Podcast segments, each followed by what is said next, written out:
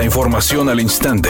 Grupo Radio Alegría presenta ABC Noticias. Información que transforma.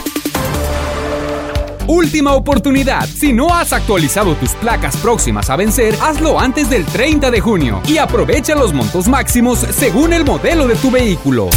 ¿Qué tal? Muy buenas tardes, esta es la información. La Secretaría de Gobernación Federal otorgó al gobierno de Nuevo León 3.634.666 pesos para implementarlos en acciones de coadyuvancia para las declaratorias de alerta de violencia de género contra las mujeres. En el convenio publicado en el Diario Oficial de la Federación será repartido en 12 municipios para atención de mujeres mayores de 12 años y víctimas indirectas. De acuerdo con Elisa Estrada, secretaria de las mujeres del municipio de Apodaca, precisó que esta es una partida adicional para dar atención atención a los municipios donde se registran mayores casos de violencia, como son el Carmen, Salinas Victoria, Ciénega de Flores, Bustamante, Pesquería, García y Juárez.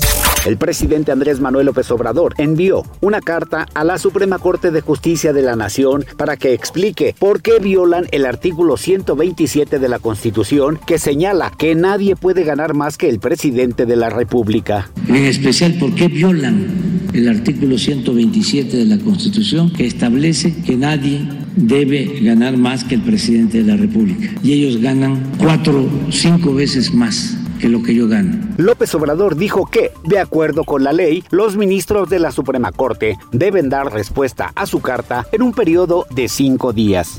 Editorial ABC con Eduardo Garza. El Servicio Médico Forense de Nuevo León está lleno. La morgue está saturada de cadáveres. Ya no hay cupo. La ola de calor provocó aumento de muertes. Dice el vicefiscal Luis Orozco que en los últimos 15 días el incremento fue del 100%. La mayoría de los fallecimientos es por infarto. El intenso calor no es concluyente para el exceso de muertes, pero sí es mucha coincidencia.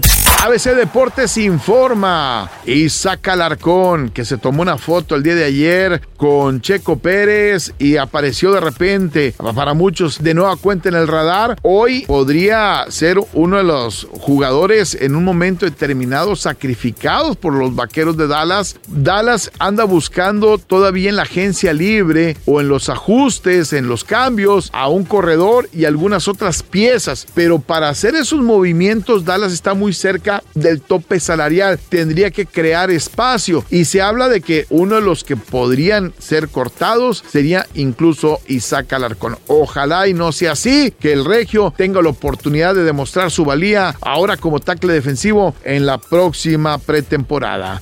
Alejandro Sanz dijo que es mentira que tiene una relación con Shakira. Se rió de las especulaciones y los rumores. Dijo que tiene una gran amistad con la cantante colombiana, que han escrito temas juntos y seguramente lo seguirán haciendo. Que sí, sí son muy cercanos, pero de que hay una relación amorosa, nada es cierto.